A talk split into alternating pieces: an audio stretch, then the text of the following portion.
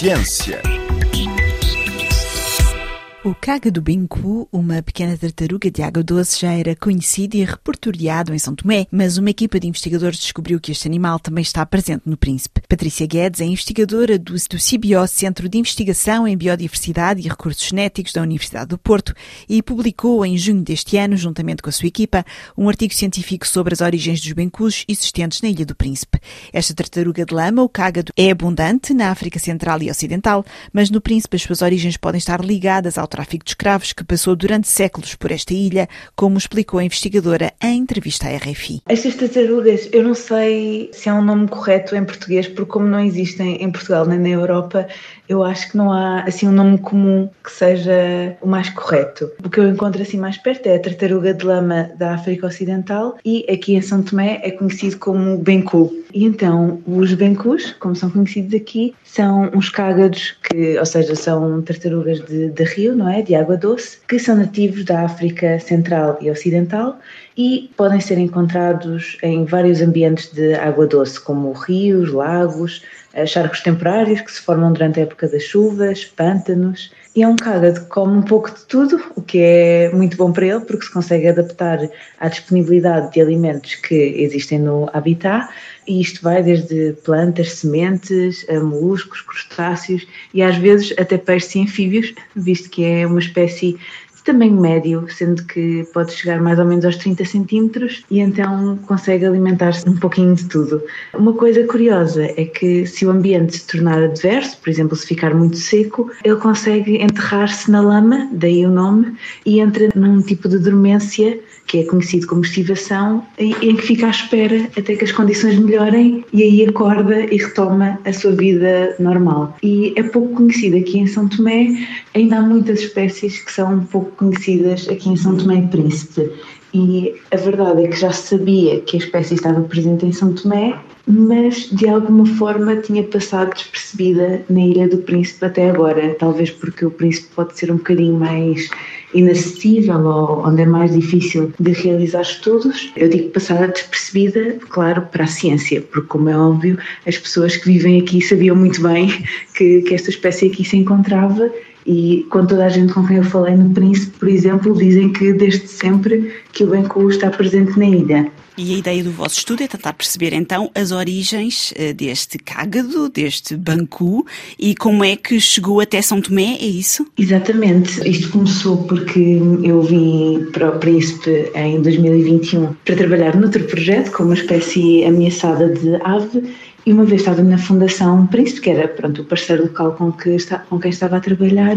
e veio um senhor que vinha com uma cria deste cágado para entregar na Fundação, porque eles fazem muito trabalho com tartarugas marinhas, e ele pronto, pensava que era uma tartaruga marinha. E eu vi o cágado e não, na altura não me surpreendeu, porque eu já sabia que havia em São Tomé, e então pensei que era de conhecimento geral que havia no, no Príncipe, e uns meses mais tarde estava a conversar com um colega que me disse que não, não, que na verdade em 2018 tinha saído uma checklist, não é? Portanto, um inventário dos répteis de São Tomé e Príncipe e que a espécie estava só dada para São Tomé. E a partir daí surgiu esta ideia de, se e quando regressássemos, tentar recolher algumas amostras, ou seja, pedacinhos de tecidos, para estudar um bocadinho e tentar perceber de onde é que eles vêm, porque houve muitas espécies que começaram por colonizar a ilha de São Tomé e depois expandiram para o Príncipe. E então era para tentar perceber se era isso que estava a passar ou se é uma colonização independente, que na verdade parece ser,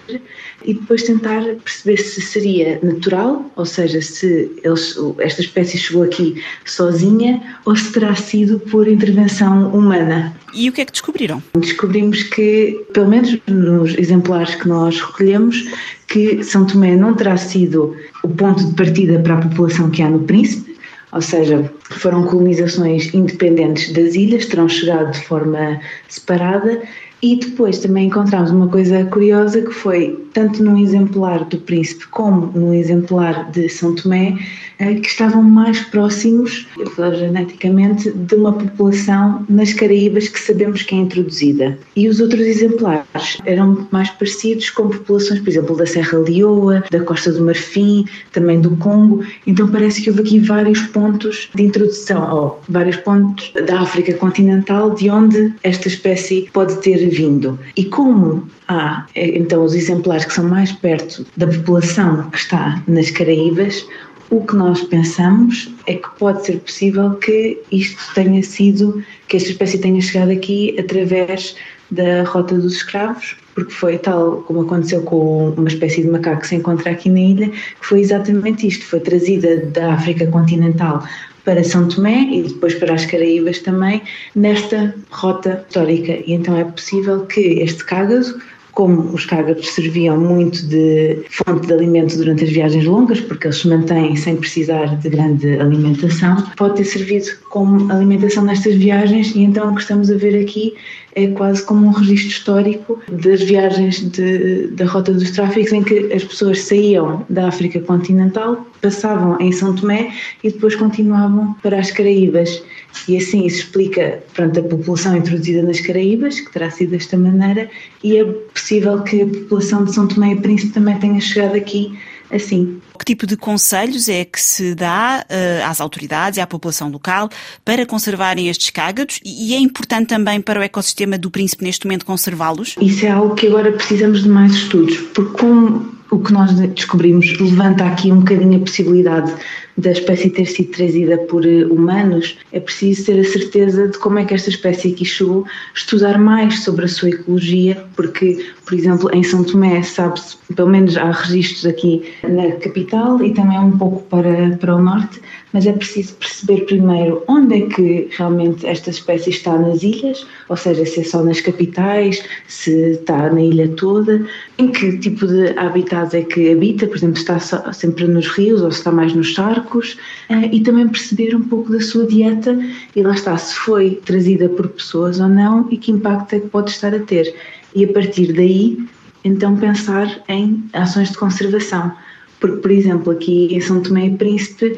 há muitas espécies endémicas, por exemplo, de peixe de água doce e de outros organismos. E esta espécie, sendo omnívora, se não for nativa aqui das ilhas, também tem que se ver se não poderá estar a ser nociva para outras espécies endémicas através, por exemplo, da predação. Mas seria importante primeiro perceber todo o contexto ecológico em que este cágado se insere aqui nas ilhas. Ouvimos Patrícia Guedes, investigadora do CIBIO, Centro de Investigação em Biodiversidade e Recursos Genéticos da Universidade do Porto, que explicou a necessidade de continuar a investigar as origens deste cágado para saber mais sobre a sua conservação e o seu impacto no ecossistema. Obrigada por ter acompanhado este Magazine Ciência. Até para a semana.